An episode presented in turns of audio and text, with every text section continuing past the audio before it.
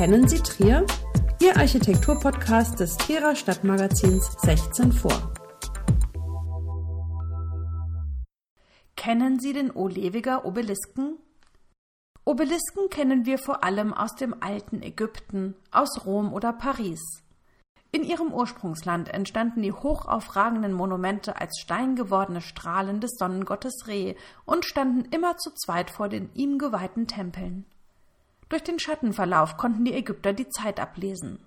Aus einem einzigen Granitblock wurde die eckige, sich nach oben verjüngende Säule gefertigt. Die meist vergoldete Spitze in Pyramidenform spiegelte das Sonnenlicht wider.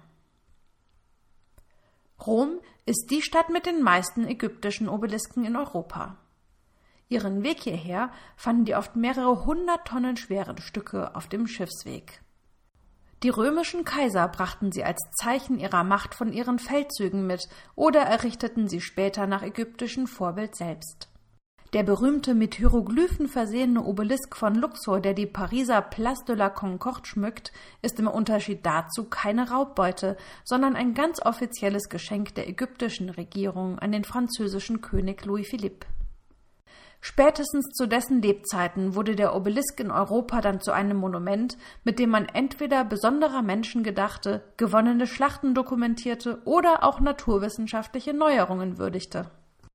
Auf Friedhöfen finden sich Obelisken zum Gedenken an Kriegsopfer oder auch für Familien. Die Monumentenform war modern, auffällig und beliebt. Und so entstand auch in Trier der Obelisk, der gegenüber dem Weindorf Olewig zu Füßen der Weinberge steht. Vor dem Ausbau der Umgehungsstraße stand das Monument in einer Baumgruppe in der Nähe des damaligen Klosters St. Xaverius. Vor genau 40 Jahren wurde es dann gut sichtbar in den Weinberg gesetzt. Unserem Lehrer ist der Obelisk gewidmet. So steht es inmitten eines Blätterkranzes auf der Sockelseite, die der Straße zugewandt ist. Erst wenn man die Inschrift auf der Rückseite liest, findet man Details. Dr. J. P. W. Stein aus Trier wirkte 15 Jahre als Lehrer der Mathematik am Gymnasium zu Trier und starb den 17. März 1831 im 35. Jahre seines Alters. Der so überaus geehrte Johann Peter Wilhelm Stein wurde 1795 in Trier geboren und sein Name taucht in den Medien auf, seit er zehn Jahre alt war. Denn die Trierer Schulen haben den besonders hervorragenden Eleven der Stadt jährlich Preise verliehen, und diese mit Ehrenmeldungen bedacht. Der junge Stein wurde so zwischen 1805 bis 1810 für seine Leistungen in den Fächern Latein, Französisch, Religion, Physik und Geometrie ausgezeichnet. Im Fach Mathematik bestand er schließlich den Concours pour l'admission und konnte ein Studium an der École Polytechnique in Paris aufnehmen.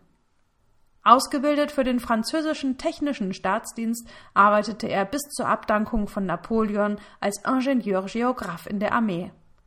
Zurück in Trier wurde er ab 1816 mit gerade 21 Jahren als Professor bzw. Lehrer an seiner alten Schule, dem Königlich Preußischen Gymnasium, heute Friedrich-Wilhelm-Gymnasium, angestellt.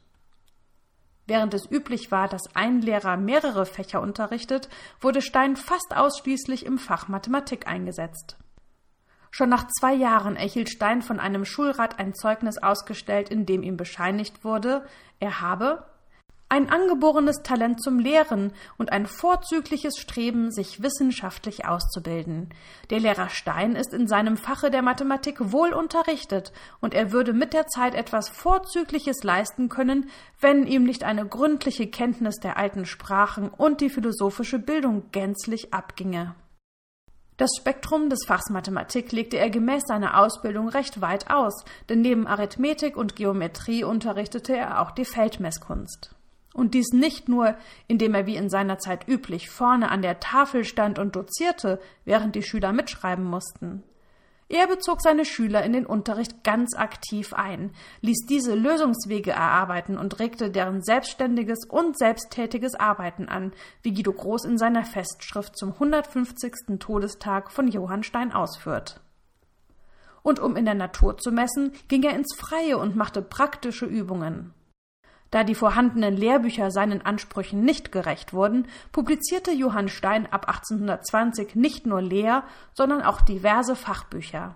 Mehrere Auflagen hatten beispielsweise seine Ausführungen zur Arithmetik, in dessen Vorwort er in der Ausgabe von 1825 schreibt um dem Wunsche mehrerer Lehrer, welche mit Recht für die unteren und mittleren Klassen ein ausführlicheres Handbuch verlangten, nachzukommen, habe ich die gegenwärtige zweite Auflage gänzlich umgearbeitet und durch die Anordnung derselben zu erreichen gesucht, dass sie nicht nur für alle Klassen eines Gymnasiums, sondern auch für die Bürgerschulen und selbst für die Volksschulen in den Händen eines geschickten Lehrers einen geeigneten Leitfaden darbiete. Sein Ziel also war die Bildung junger Menschen aller Schulformen mit Methoden, die zu seiner Zeit als innovativ und besonders galten. Dies war wohl auch der Anlass für seine ihn verehrenden Schüler, ihm nach seinem frühen Tod das für seine Zeit hochmoderne Denkmal zu erbauen. Dr. Johann Stein hinterließ sechs Kinder, vier von seiner ersten Frau, die kurz nach der Geburt des jüngsten Kindes starb, sowie zwei seiner zweiten Frau.